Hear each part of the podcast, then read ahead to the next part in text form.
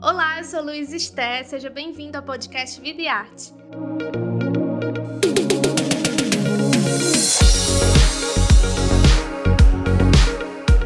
Nessa nova temporada, a gente vai conversar com diversos artistas brasileiros.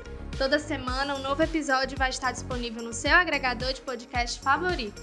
Para acompanhar o bate-papo na íntegra e mais detalhes sobre o projeto Vida e Arte com Vida, assine o Povo Mais, a plataforma multistreaming do Povo. Ah, e não esquece de acompanhar o Vida e Arte nas redes sociais e nos seus cadernos especiais do Jornal o Povo.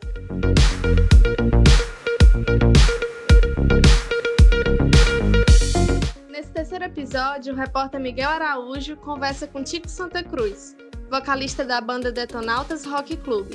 O artista, que também é formado em Ciências Sociais, repercute música e política no Brasil. Com vocês, Tico Santa Cruz.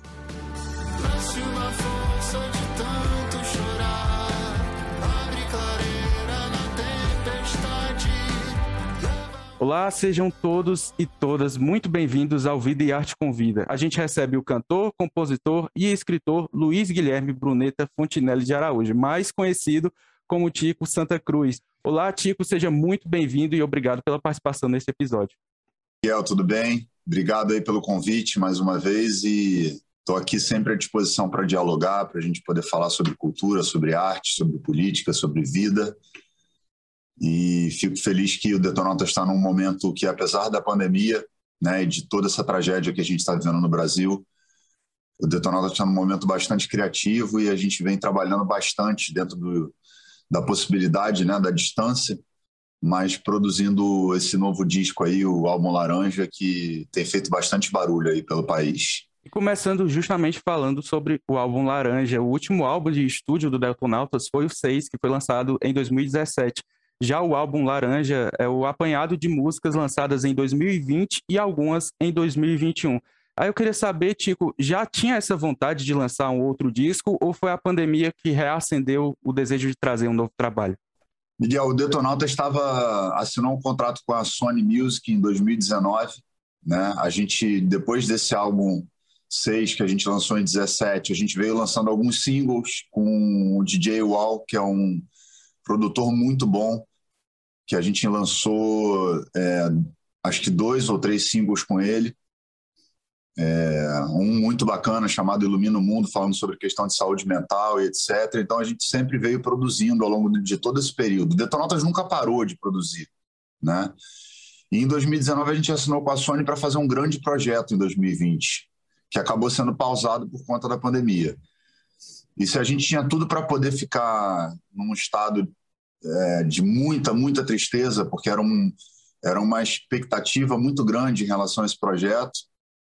É óbvio que a gente entrou num estado de alerta, de angústia, de medo, né, com tudo que estava acontecendo com a pandemia.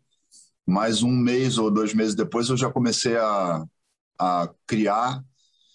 E aí eu fiz um disco de março de 2020 até julho de 2020 que ficou inédito, que não foi lançado ainda porque em agosto de 2020 a gente lançou o Carta ao Futuro, que foi a primeira música desse álbum Laranja, e depois veio aquela sequência toda matadora que desencadeou aí o lançamento no dia 23 de julho de 2021. É, e não foi nada programado, cara. A gente, na verdade, foi vivendo a pandemia e vivendo as angústias e vivendo as tristezas, as revoltas, as indignações, etc. E traduzindo isso em crônicas, né, em músicas que foram é, sendo lançadas em singles. E no final a gente compilou com três duas músicas inéditas e uma, uma regravação acústica de, de Carta ao Futuro, fechando então essa etapa. Então, Detonautas ainda tem aí pela frente mais uma leva de, de canções para serem lançadas e conteúdo para a gente não vai faltar até 2022. Como foi produzir um álbum inteiro na pandemia? Cada membro da banda gravou sua parte ou vocês se juntaram? Como foi isso? Não, cada um gravava da sua casa, porque o Renato, por exemplo, que é o guitarrista da banda, tem um estúdio, o Fio tem um estúdio caseiro, o Maca também tem um estúdio caseiro e o Fabinho tem um estúdio, estúdio mesmo, né? Um estúdio profissional. E eu sou o único que não tem estúdio. Então, na verdade, o nosso processo era o seguinte: eu compunha a música no violão, a música e a letra, é, mandava para eles é, via WhatsApp, a gente criava um grupo da música, né? Que a gente tava que a gente ia trabalhar. E aí cada um pegava é, as suas ideias, apresentava pelo WhatsApp. Então, assim, assim como a gente elegeu um presidente, né? Via WhatsApp, o Detonautas conseguiu fazer um disco via WhatsApp. Assim. Então, depois de tudo, cada um gravava as suas, as suas faixas valendo e aí um dia eu escolhia efetivamente um ou o estúdio do Renato ou o estúdio do Fábio com toda a segurança, seguindo todos os protocolos, ia lá e botava a minha voz e pum, a gente mandava para mixagem, masterização e aí produzia capa, produzia todo o conteúdo extra, né, a música, tudo de forma é, todo mundo distante, né? Então a gente respeitou bastante e foi um processo novo para a gente também, porque a gente sempre compôs discos juntos, né, dentro do estúdio, um olhando para o outro, etc. E dessa maneira o Detonautas funciona muito bem. A gente acabou gravando dois discos, aí um que está inédito esse e álbum Laranja. Você tem uma trajetória marcada também pelos seus posicionamentos sobre política e sobre acontecimentos importantes que atingem o Brasil. Como é que começou essa sua vontade de se manifestar dessa maneira? Como é que se desenvolveu esse lado em você? Isso é uma coisa da minha natureza, da minha personalidade. Desde jovem eu sempre gostei de história, geografia, de, de debates, etc. Então, acabei cursando o FRJ, fazendo ciências sociais. E minha intenção era ser cientista político. É, é, a minha busca era por isso. Eu acabei, eu continuei estudando, continuei lendo. É um assunto que me interessa, a questão sociológica, antropológica. E aí, de, de, certa forma, com o tempo também, o Detonauta sempre se posicionou, isso não é uma novidade para agora, na verdade. Quem não conhece a banda né, do início, porque tem muita gente que fala, ah, mas e nos outros governos? Não falava nada. Falávamos sim. Você que não estava prestando atenção na época, porque devia estar tá consumindo, viajando, porque a economia do Brasil estava num outro processo, num, num, outra, numa outra, num outro patamar. Mas existiam problemas nos outros governos e a gente criticou esses problemas dos outros governos.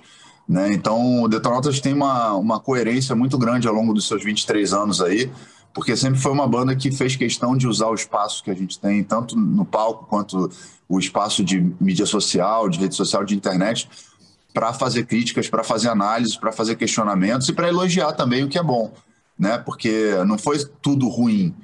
Existiram coisas positivas também no passado. Só que, infelizmente, nesse governo que a gente tem, que na verdade começa ali depois da Dilma, né? que teve muitos problemas, é, vale, vale a gente salientar. É, a partir do Michel Temer para frente, o Brasil veio descendo ladeira abaixo. Assim. Então, é, com a entrada do Bolsonaro, a gente vive um período de obscurantismo, um período medieval, vamos dizer. Né, com ataque à cultura, com ataque à ciência, com ataque à educação, com ataque a, a todos os pilares que, que são fundamentais para uma sociedade se desenvolver. E, infelizmente, calhou da gente viver uma crise sanitária internacional, né, um, uma pandemia, é, com a administração, com a gestão de um indivíduo que não tem capacidade para estar tá num banco do. Nem, eu não diria nem no Congresso Nacional, onde ele passou 28 anos e não fez nada, que dirá na presidência do Brasil, liderando um país, né? Porque quando a gente fala de liderar um país, a gente não está falando só de liderar no, no Brasil. A gente está falando de liderar, de liderar diante do quadro mundial. E o Bolsonaro é execrado por todas as lideranças mundiais sérias, né? Então ainda coloca o Brasil numa posição de vergonha internacional e que faz com que a gente tenha que, obviamente, se manifestar e entender que a classe artística ela tem uma função além do entretenimento para quem se identifica com isso, né? E eu sempre me identifiquei de fazer, obviamente, uma ponte entre a voz da população, a voz do povo e o que está acontecendo dentro do cenário político brasileiro. Na música Roqueiro Reaça, você critica a postura de artistas do rock que dão voz ao autoritarismo e ao negacionismo, como é falado na letra. Como é que você analisa o rock brasileiro nessa questão, o rock brasileiro hoje em dia nessa questão de posicionamento? Acha que falta mais atitude, conexão com a realidade? Como é para você? É, fico feliz que alguns colegas tenham despertado, porque é, eu, eu percebi de, um, de muito tempo para cá que existia um medo de se posicionar por conta da, da questão dos haters e, e das críticas de internet e também do, do, do, dos problemas que são, é, de certa forma, consequência desses posicionamentos com relação às rádios, com relação a, aos espaços, com relação aos shows, etc. O Detonautas passou por isso. A gente teve muito problema com o fato do, de sermos uma banda que sempre se posicionou É, e de 2014 para frente a gente se posicionou de forma muito, muito, muito, muito intransigente né, no que diz respeito à defesa da democracia, e isso trouxe muitos problemas para a banda. Mas eu já começo a ver alguns colegas se posicionando, acho que isso é importante, mas existem alguns outros setores do rock que infelizmente resolveram adotar essa política ou essa ideia de autoritarismo, de negacionismo e de, enfim, de se aliar a, a essa postura né, do governo e do bolsonarismo, do Bolsonaro e do bolsonarismo, né? Porque o Bolsonaro vai passar, ele vai passar.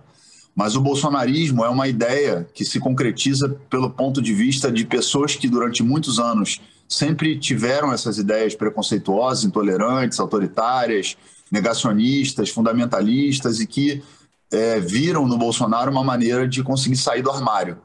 Né? Então, eu acredito que esse bolsonarismo, essa, esse comportamento vai, vai permanecer. E o nosso combate vai ter que ser sempre do ponto de vista de, obviamente, fazer com que as ideias não sejam perpetuadas, né? porque a gente já passou por isso. É, é, inacreditável que a gente esteja em 2021, que a gente podia estar discutindo tecnologia, melhores formas para poder é, diminuir as desigualdades do Brasil e fazer uma série de mudanças né, positivas para o país, que a gente esteja discutindo vacina, se vacina é eficiente ou se não é, se a Terra é plana ou se não é, né, tipo, é, temas absurdos né, que o bolsonarismo traz para um debate é, e que já foram ultrapassados, porque a sociedade já, já avançou nesse sentido.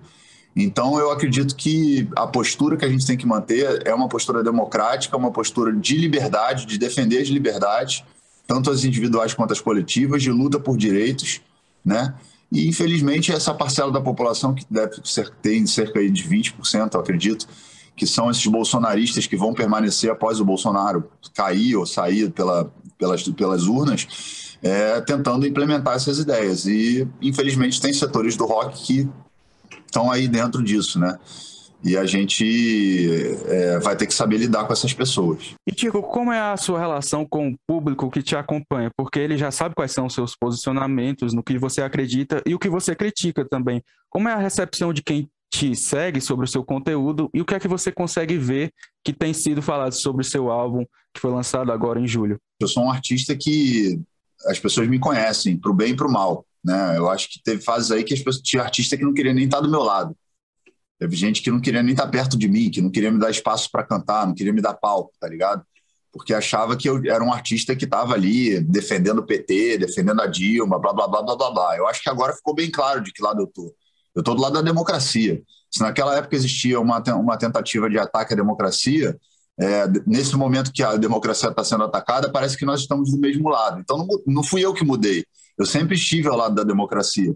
Né? Então, eu acho que é bom que as pessoas tenham feito essa reflexão. E, os, e, as pessoas que me seguem nas redes sociais já sabem disso, já vêm me acompanhando por conta disso, inclusive.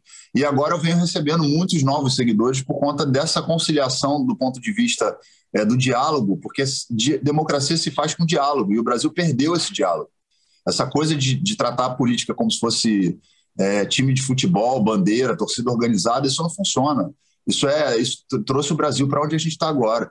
Né? Então, eu tenho feito um trabalho de, de conscientização e de, de, principalmente de, é, junto com outros professores, com intelectuais, com pessoas que têm total conhecimento sobre o que estão falando, para ninguém me acusar de ser aventureiro. Né? Eu tenho feito com bastante responsabilidade uma, um trabalho de é, é, oferecer às pessoas os conceitos. Né? O que, que é direita? O que, que é esquerda? O que, que é centro? O que, que é democracia? O que, que é ditadura? O que, que é autoritarismo?